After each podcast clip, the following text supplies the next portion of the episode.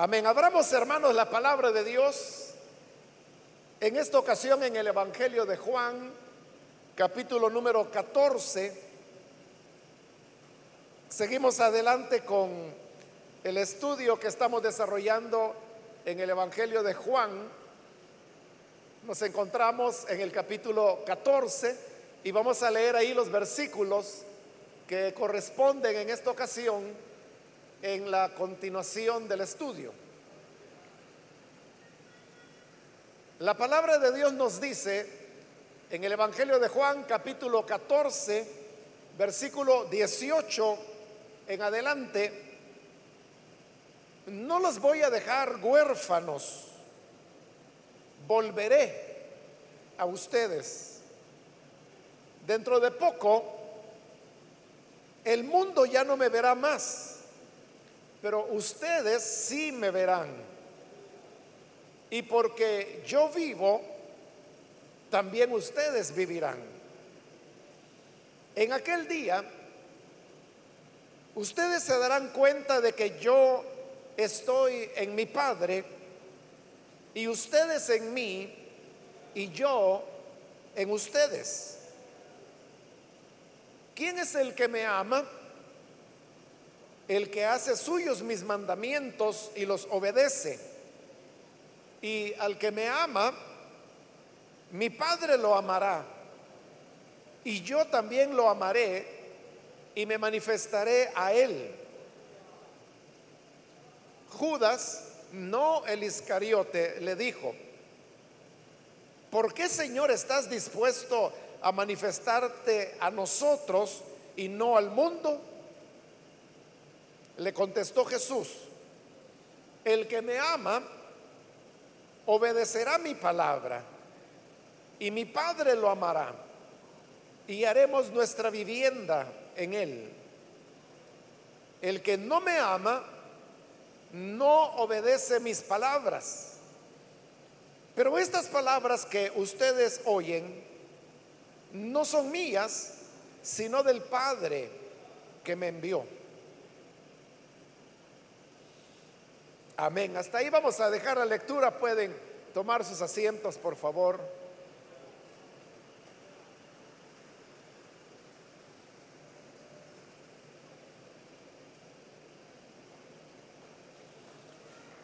Hermanos, continuamos con este discurso que el Señor Jesús dio a sus discípulos, que comenzó desde el capítulo 13 y como lo hemos explicado, es el discurso más extenso que registra el Evangelio de Juan, pero también los demás otros evangelios. El Señor ha venido hablando de el momento cuando él partirá. Prácticamente esta es una despedida que él está haciendo y está entregando a sus discípulos las últimas instrucciones. Hemos dicho que en este largo discurso no es un monólogo, sino que hay ciertos momentos en los cuales los discípulos interrumpen al Señor para hacerle algunas preguntas. Ya lo vimos como Felipe lo interrumpió en una oportunidad. En los versículos que hemos leído ahora, encontramos como Judas también lo interrumpe.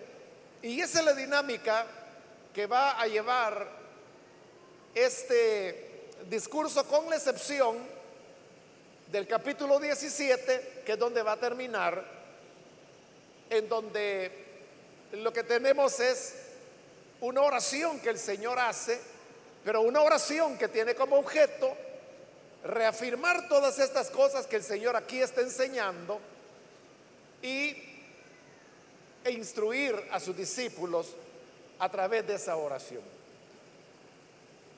La semana anterior, hermanos, vimos cómo el Señor introdujo ya el tema del otro consolador, que es la manera como Él se refirió al Espíritu Santo.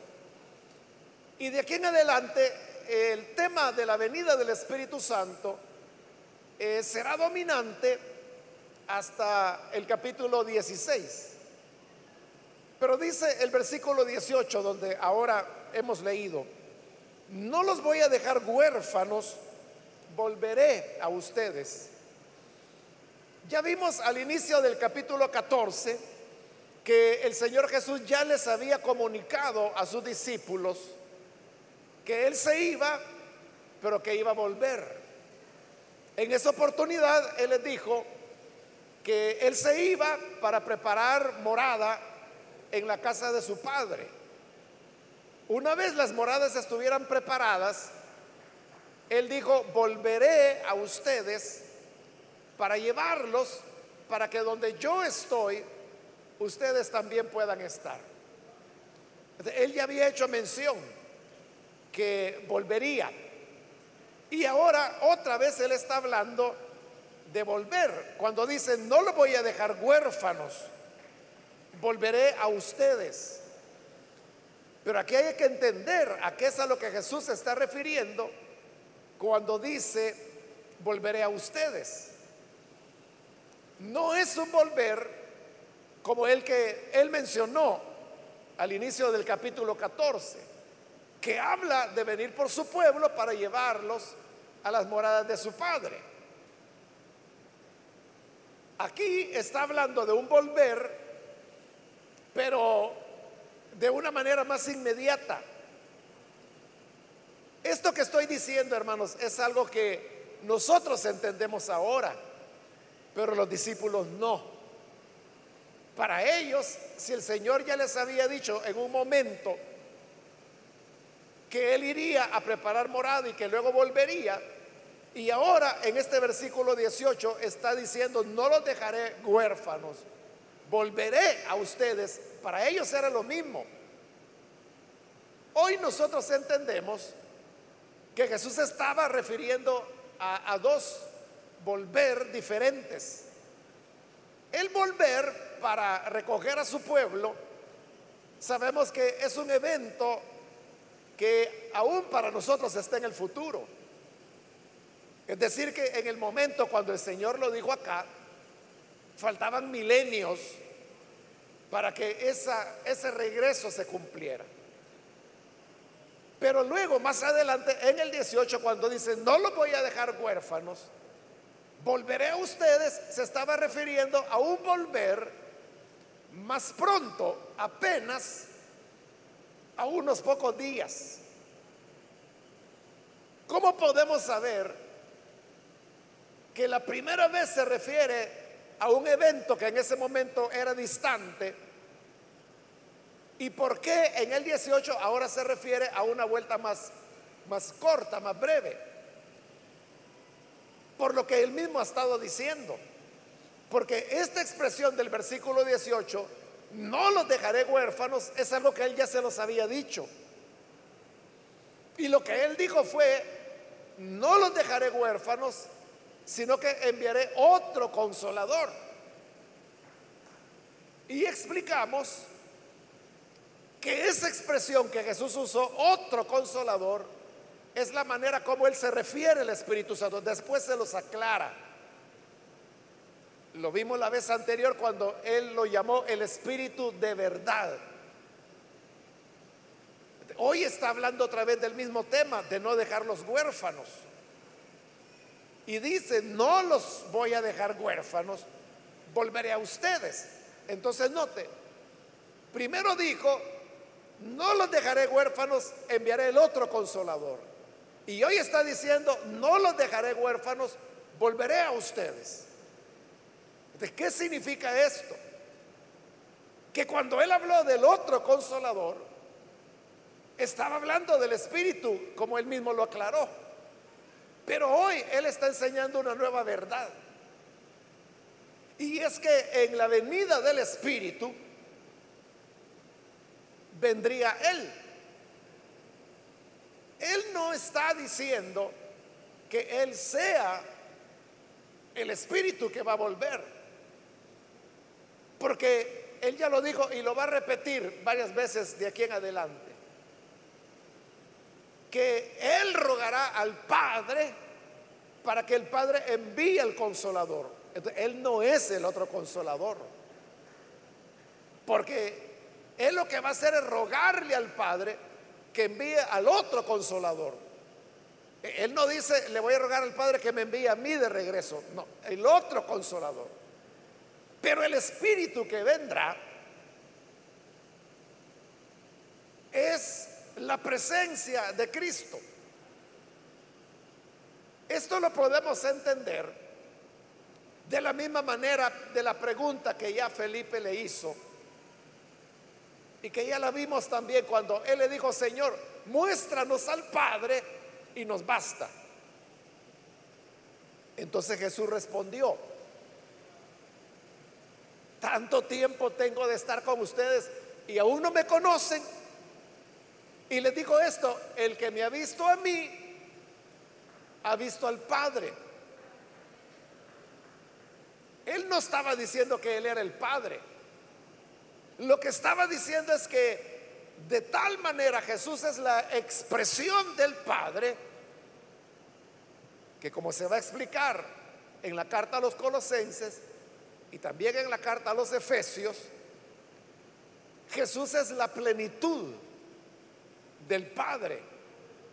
En otras palabras, la totalidad de la divinidad, de la naturaleza divina, está expresada en Jesús.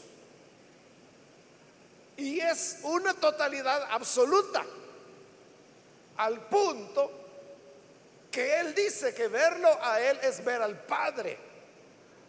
No está diciendo que Él es el Padre, solamente está diciendo que hay una identificación entre ellos, que verlo a Él es como ver al Padre. Entonces, de igual manera ocurre con el Espíritu Santo. Cuando Él dice, no los dejaré huérfanos, sino que enviaré otro consolador. Y ahora dice, no los dejaré huérfanos, volveré a ustedes. Quien iba a venir era el Espíritu. Pero el Espíritu manifiesta de tal manera a Jesús que sin ser Jesús expresa su presencia. Por la palabra de Dios, hermanos, nosotros sabemos que el Señor Jesús se encarnó y que continúa encarnado.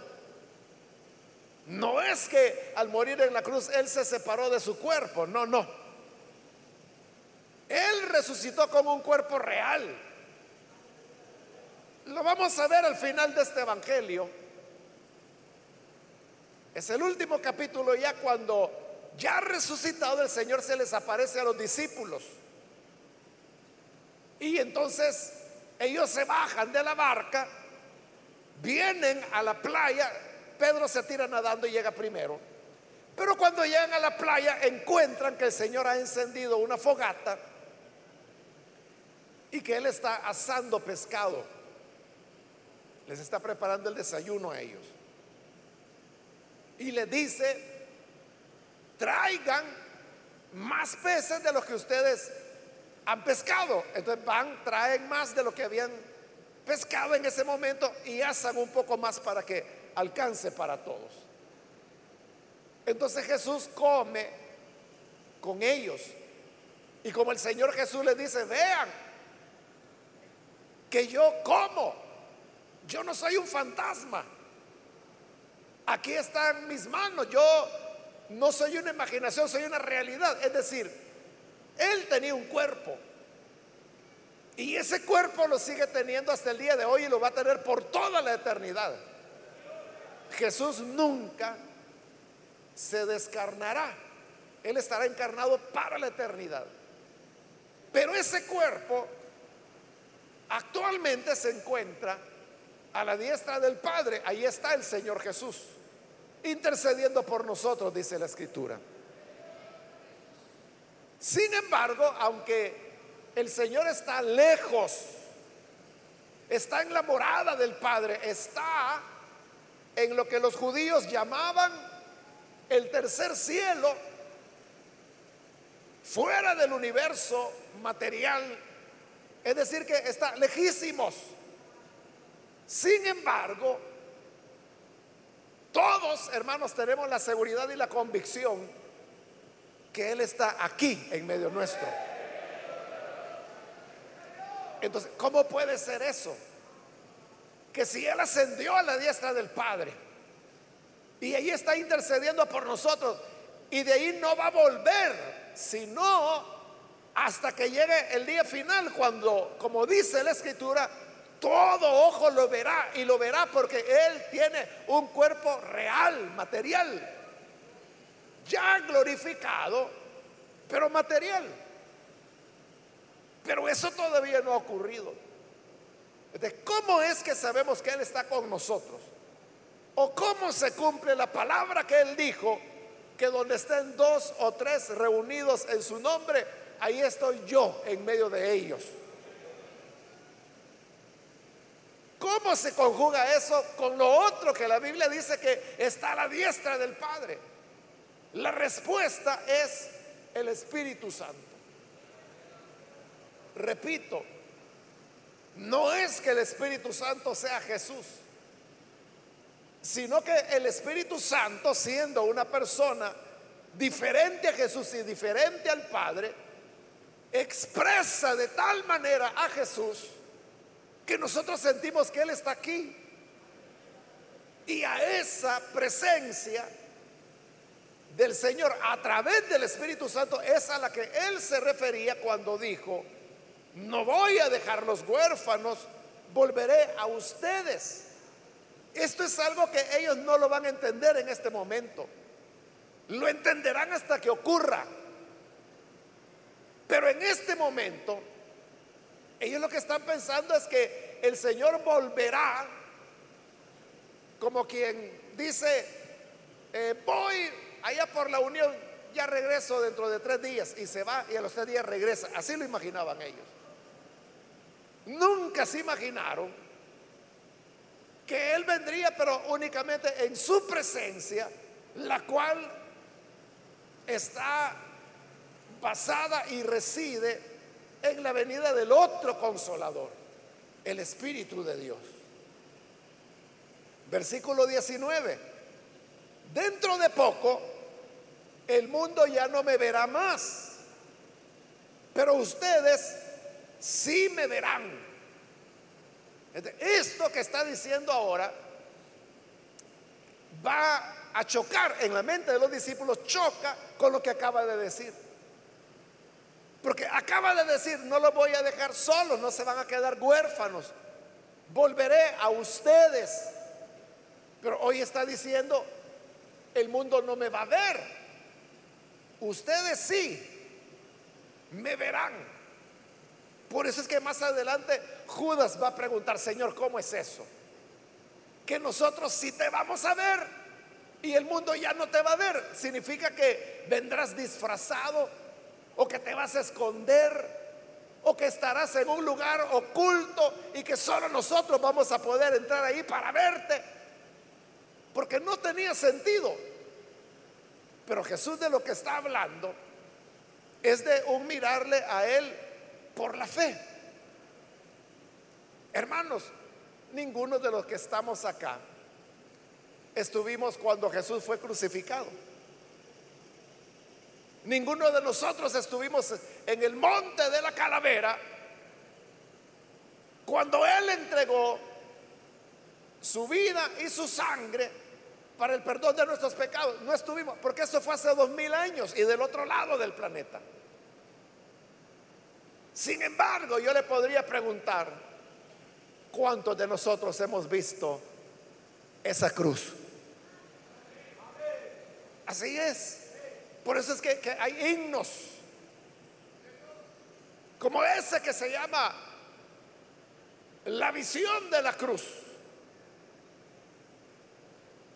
Un himno pues que ya casi, más bien no se canta ahora. En muy pocas iglesias se canta. Pero e, ese himno que dice, a mis pies el infierno se abrió. Y clamé con el alma a Jesús. Y al instante el infierno cambió en la hermosa visión de la cruz. Me refiero a esa visión de la cruz. No estuvimos ahí, pero, pero lo vimos morir. Lo vimos sangrar. ¿Cómo es esto que estoy diciendo en este momento? que no lo vimos, pero lo vimos, que no estuvimos ahí, pero allí llegamos. Porque cuando creímos en Jesús, realmente no fue que pasáramos al frente así de una plataforma a orar. Realmente fuimos al pie de la cruz para ser lavados por la sangre redentora.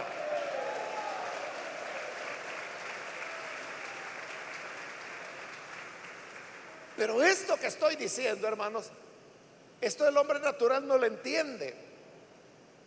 Es un disparate porque, ¿cómo va a ser de que porque yo paso aquí al frente, como que si hubiera una máquina del tiempo que me va a llevar dos mil años atrás y me va a transportar al monte de la calavera para llegar al pie de la cruz?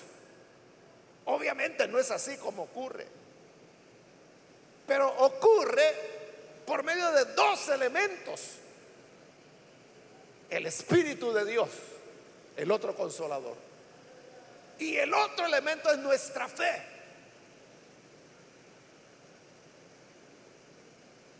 Lo vimos morir en la cruz por la fe. Llegamos al pie del Calvario para el perdón de nuestros pecados por la fe. Nosotros no pasamos delante de un púlpito, delante de una plataforma pasamos al frente mismo de la cruz para que la sangre preciosa del Hijo de Dios nos lavara de nuestros pecados. Todo eso es por la fe. Pero no solo por la fe, sino que le dije también por la acción del Espíritu Santo. para nosotros esa es una experiencia viva y no solamente el día de nuestra conversión. Es una experiencia de cada día, es una experiencia de ahora. Cuando estamos aquí reunidos, que aunque no le podemos ver, sabemos que Él está en medio nuestro. ¿Cómo lo sabemos?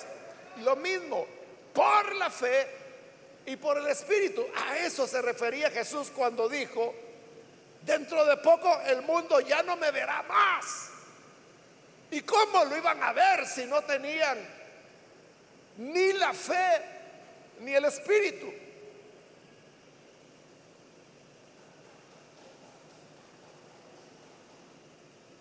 Pero ustedes sí me verán. Y porque yo vivo, también ustedes vivirán. ¿Cómo sabemos que tenemos la vida? ¿Cuántos han sido salvados por el Señor acá? Ahora yo le pregunto, ¿cómo lo sabe? ¿Cómo sabe que tiene la vida? De nuevo, es el mismo tema, el tema de la fe y del Espíritu Santo que obra en nosotros. El Espíritu da testimonio a nuestro espíritu, dice Pablo, que somos hijos de Dios. De cómo yo sé que tengo vida. Y estoy hablando de vida eterna, no estoy hablando de que si respiro o no respiro. Estoy hablando de la vida eterna. ¿Cómo sé que tengo la vida de Dios, la vida eterna, la salvación? ¿Cómo sé que la tengo? No por un invento, no porque alguien me convenció que la tengo, sino porque la fe y el espíritu, dice Pablo, da testimonio a nuestro espíritu que somos hijos de Dios. El Espíritu es el que me está diciendo que reconciliados con Dios por medio de la fe, tenemos paz para con Él. Paz para con Dios. Hemos sido reconciliados. Sabemos que no somos enemigos de Dios. Sabemos que Dios no está enemistado contra nosotros, sino que nuestro Padre nos ama y nos ha dado la vida.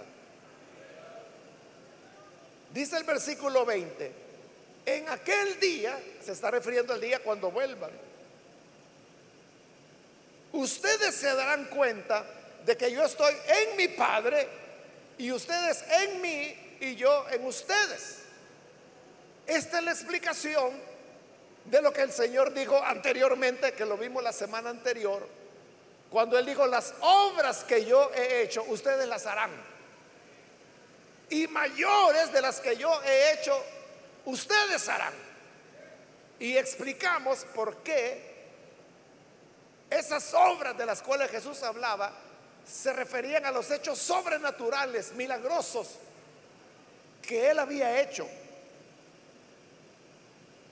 ¿Cómo es posible eso? Por esto que dice, ustedes están en mí y yo en ustedes, así como yo estoy en el Padre, yo estoy en ustedes y ustedes están en mí. Cristo está en nosotros. Pero al mismo tiempo nosotros estamos en Él. Pertenecemos a Cristo. Por eso formamos un cuerpo, el cuerpo de Cristo, que es la iglesia. Está la iglesia visible. La iglesia visible es cuando usted aquí levanta la mirada, ve alrededor y ve todos los las caritas de hermanos y hermanas que están acá. Ah, esta es la iglesia, porque la veo, es visible. Pero hay una iglesia mística, como se le llama, que es invisible y que no necesariamente coincide con la visible. Porque yo aquí puedo decir cuántos hijos de Dios hay o cuántos hombres que aman a Dios hay aquí. Eso yo lo puedo decir.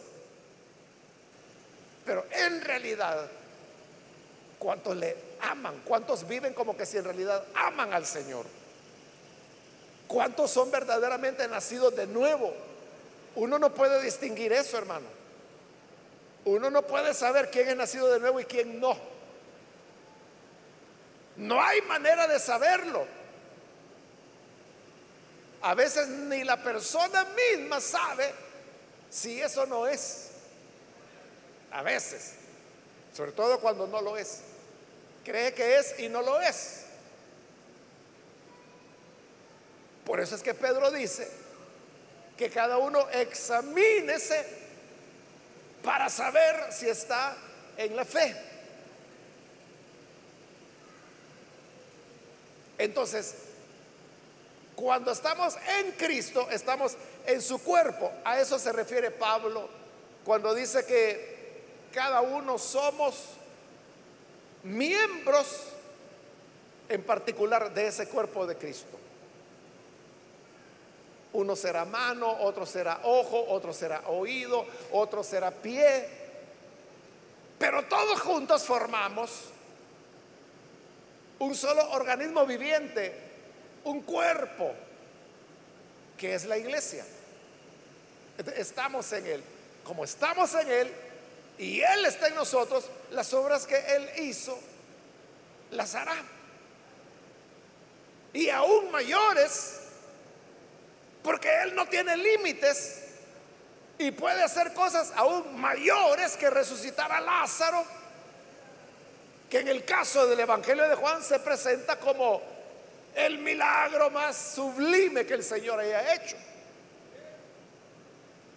Pero Él está en nosotros. Y como Él está vivo, si yo, si yo vivo, ustedes viven, dijo Él. Si ustedes tienen vida, es que yo tengo la vida. Entonces, Él está vivo en nosotros. Por lo tanto, Él puede continuar haciendo lo que hizo cuando estuvo en el cuerpo. Y lo hace por medio de la acción del Espíritu Santo. Versículo 21. Aquí viene algo importante. ¿Quién es el que me ama?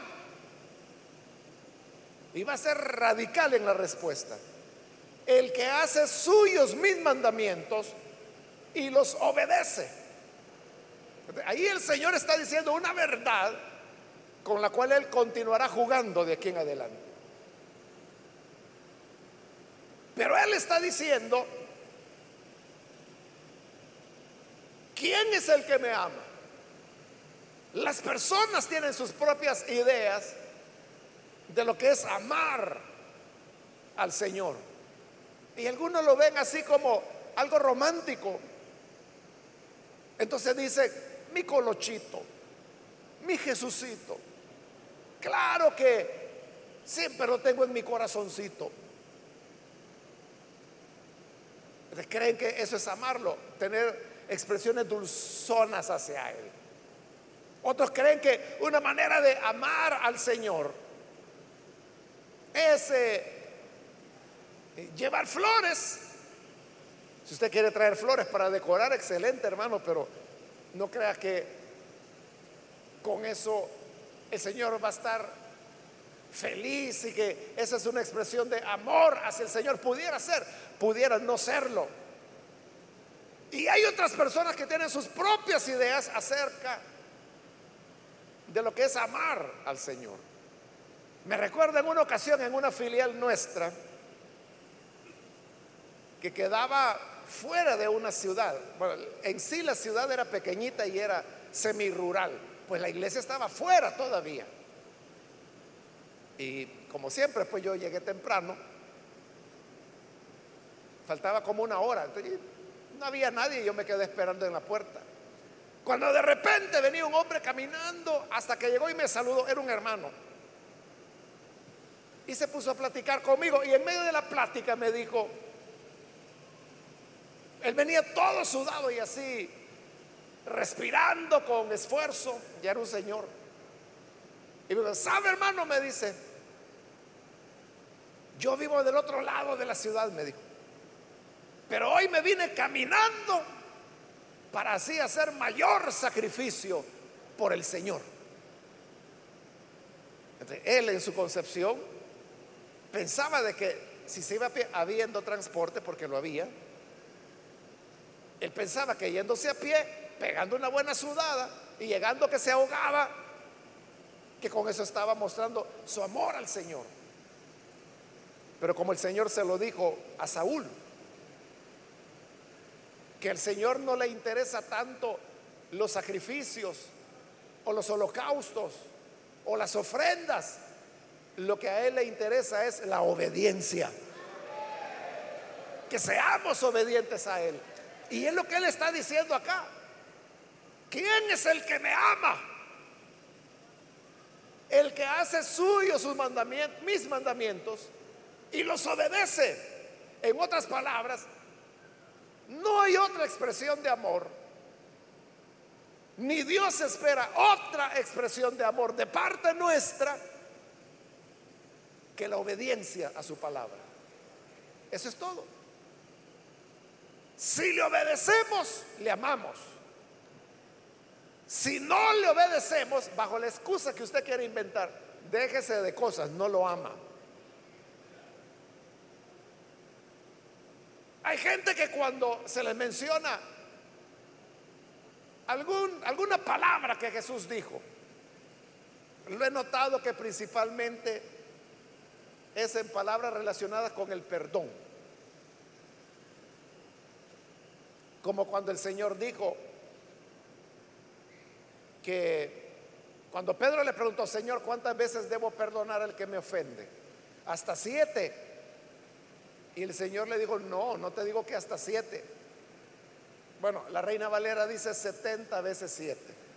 Las demás traducciones dicen 77 veces, pero sea lo uno y lo otro, lo que el Señor le estaba diciendo es que el perdón tenía que ser indeterminado. De cuando uno menciona esos pasajes, la gente dice, qué difícil está eso.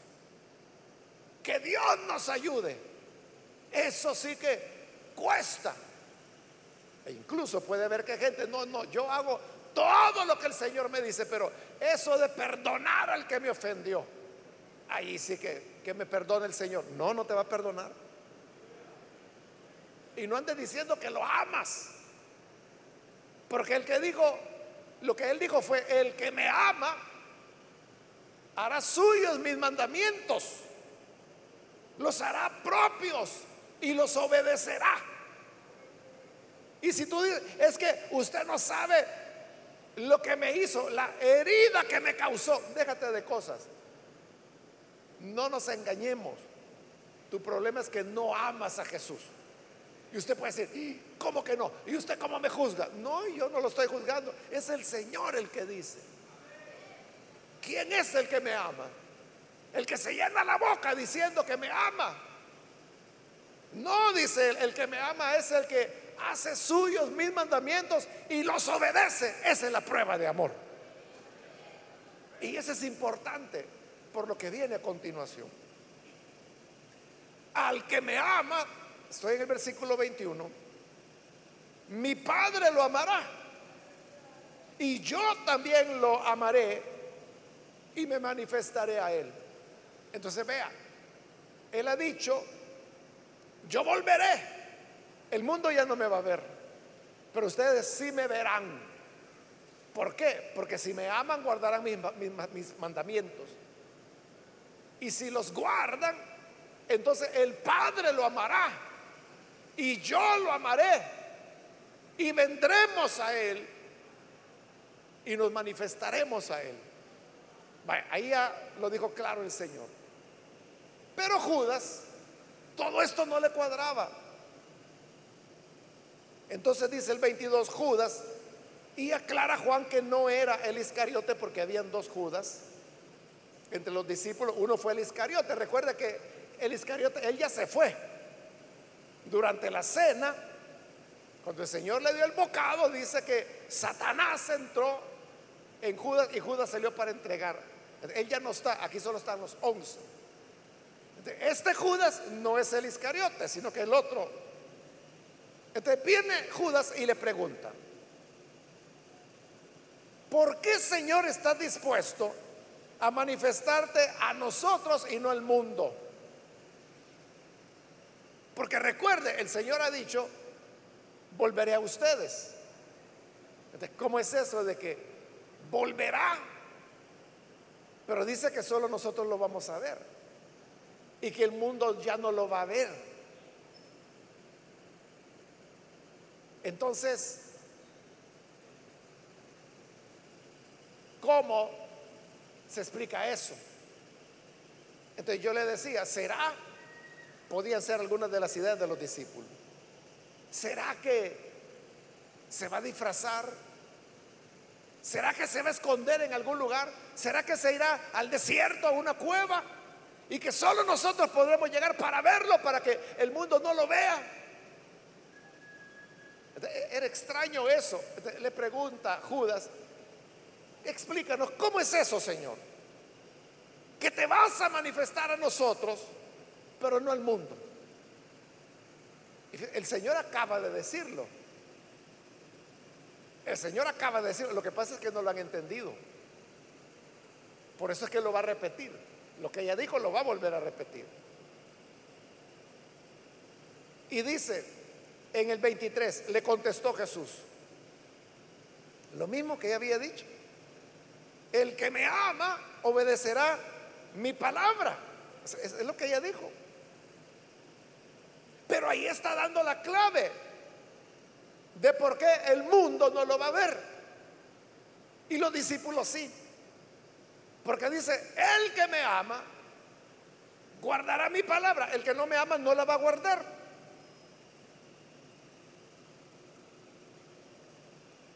Y mi Padre amará al que guarde mi palabra. Y haremos nuestra vivienda en él. Allá en el versículo 2, él dijo, voy a preparar morada para ustedes. Pero hoy él está diciendo, ustedes serán nuestra morada. Yo voy a vivir con el Padre en aquellos que me aman. Y ya dijo que los que le aman obedecen su palabra. Entonces, ¿qué es lo que impide que el mundo crea en el Hijo? ¿O qué impide que el mundo vea al Hijo? Porque nosotros lo podemos ver.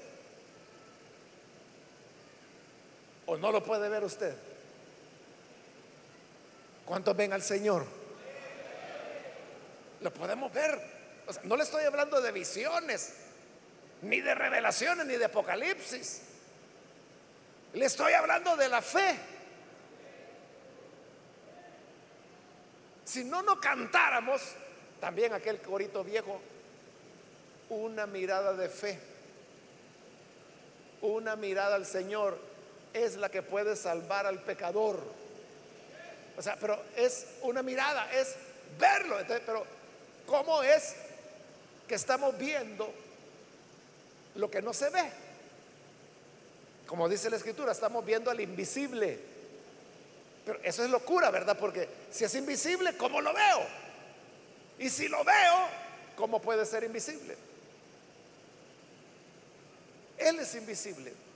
No porque haya desaparecido, sino que porque su cuerpo está a la diestra del Padre, como ya dijimos.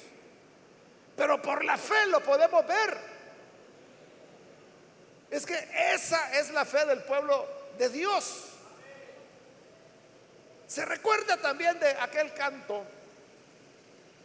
también viejito que ya muy poco se canta, que decía, pasa por aquí Señor, pasa por aquí. ¿Se recuerda? ¿Por qué el pueblo de Dios, por qué las iglesias, por qué los evangélicos cantan, pasa por aquí, Señor, pasa por aquí, si Él no está aquí? Está a la diestra del Padre y no va a volver hasta que sea el día de su segunda venida. Pero nosotros estamos tan conscientes de la presencia de Cristo en medio nuestro que lo podemos ver por la fe. Sabemos que Él está aquí y lo podemos ver en medio nuestro, caminando por los pasillos, sentado a su lado, tocando al enfermo, llamando al pecador.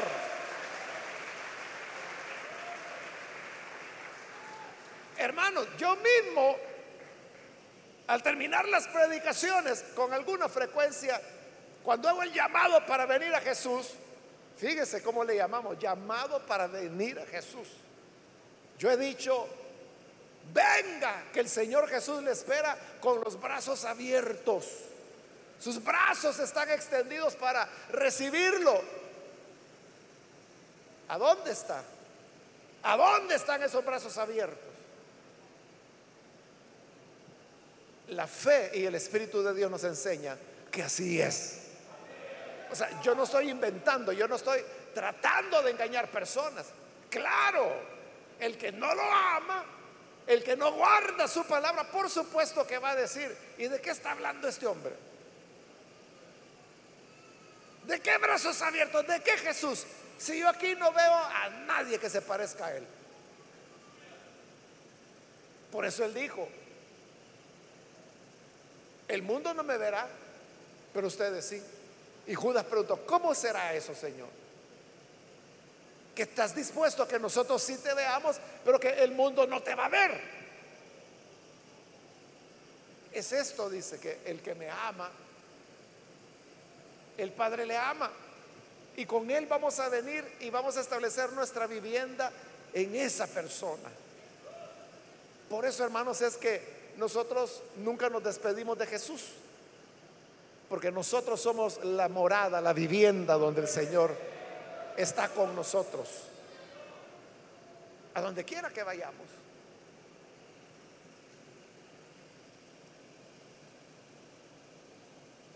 Versículo 24, que ya una tercera repetición de la misma verdad.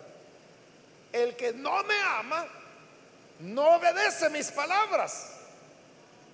Pero estas palabras que ustedes oyen no son mías, sino del Padre que me envió. Por eso es que obedecemos su palabra, porque sabemos que son las palabras de Dios. Es la palabra que Dios estableció.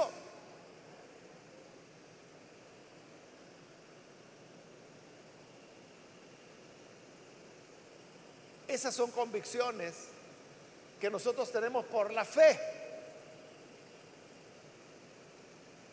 Cuando la persona que está dirigiendo el culto dice, hermanos, ha llegado ya el momento de la predicación, así que vamos a escuchar la palabra de Dios en labios de nuestro hermano fulano. Pero nunca dice, hoy vamos a escuchar las palabras del pastor. Nadie dice eso. Porque el pastor no viene a hablar sus inventos, sus ideas, sino que viene a exponer lo que la palabra de Dios dice. Por eso decimos la palabra de Dios.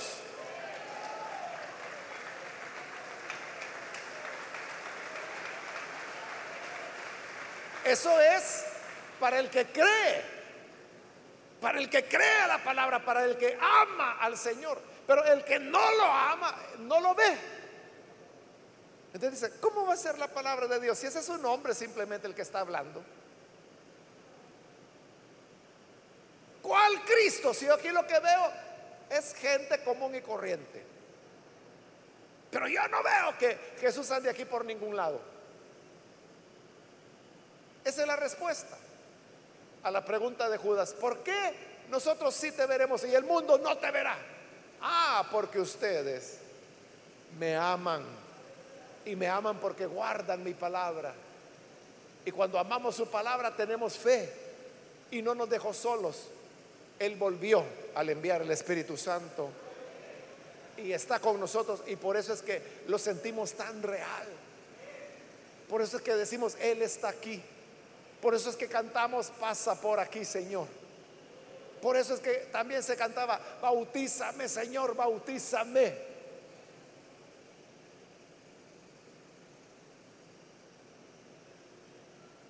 Cantos como hay un precioso manantial de sangre de Manuel.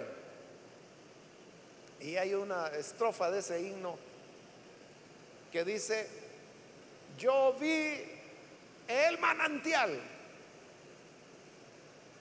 y me sumergí en él creyendo en Jesús, creyendo en Jesús, creyendo en Jesús. ¿Cómo es eso que yo vi el manantial? Yo vi el manantial de sangre de Manuel y me fui a sumergir en él. El mismo canto lo dice, creyendo en Jesús, creyendo en Jesús, creyendo en Jesús. Creyendo es como vemos la cruz y creyendo es como venimos al pie de esa cruz y creyendo es como la sangre preciosa nos limpia y creyendo es como tenemos la vida de Dios. Si Cristo resucitó, nosotros, como Pablo lo afirma, resucitamos juntamente con Él. Porque Jesús lo dijo, si yo vivo, ustedes vivirán también. Así que estamos más vivos que los que se creen vivos en esta tierra de maldad. Amén.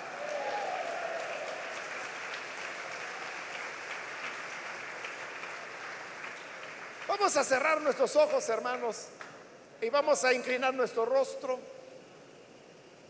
Quiero ahora, antes de orar, invitar si hay con nosotros amigos o amigas que aún no han recibido al Señor Jesús, pero si este es su caso, yo quiero invitarle. Usted ha oído las palabras de Jesús, lo que la escritura nos dice. Y lo que nos dice es que por medio de la fe podemos nosotros ver a Jesús, creer en Él. Y es más, Él prometió, si yo vivo, ustedes vivirán. Pero para eso es necesario recibirle a Él como el que nos salva el que nos perdona de todo pecado. Yo quiero invitar si hay algún amigo o amiga que por primera vez necesita venir para recibir al Hijo de Dios. Yo le invito para que en el lugar donde usted está pueda creer en Jesús y para eso le invito que se ponga en pie en señal que desea recibir al Salvador y vamos a orar por usted. Muy bien, aquí en medio hay un hombre que pasa, Dios lo bendiga, bienvenido. Alguien más que necesita venir para creer en el Hijo de Dios puede ponerse en pie. Recuerde que es por la fe. Cuando creemos, el Espíritu Santo nos muestra el manantial de sangre de Manuel. Muy bien, aquí hay otra persona, Dios la bendiga. Bienvenida también alguien más que necesita pasar para recibir al Hijo de Dios. Venga con toda confianza, póngase en pie y vamos a orar por usted.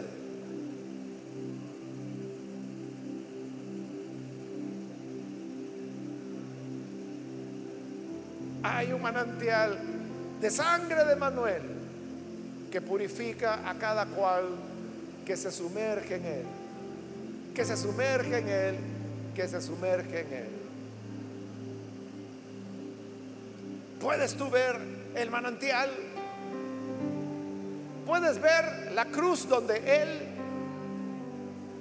se entregó por ti.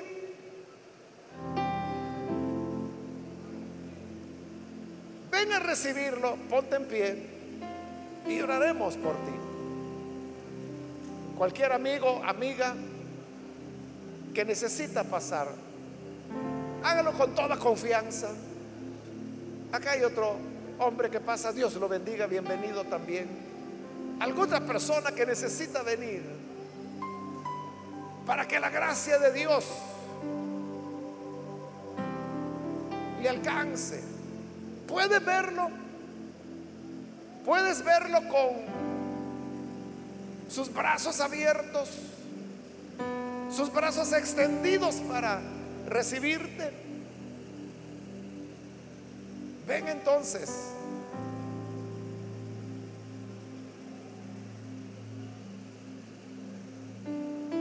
Y oraremos por ti.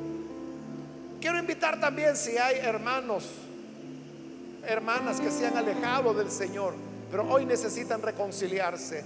De igual manera, póngase en pie para que oremos por usted.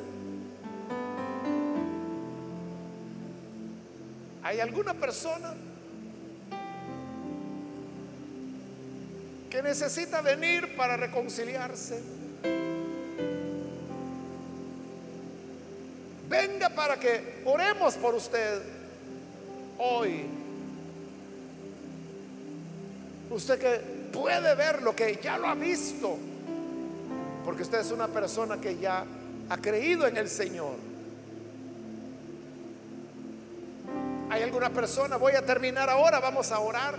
Pero si hay alguien más que necesita venir al Señor por primera vez o necesita reconciliarse, puede pasar en este momento.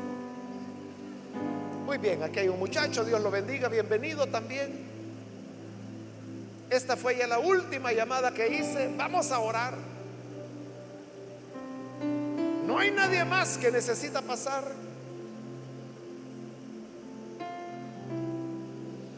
A usted que nos ve por televisión o por internet o que está escuchando por radio, le invito para que se una con las personas que están aquí al frente y reciba también a Jesús por la fe, orando con nosotros.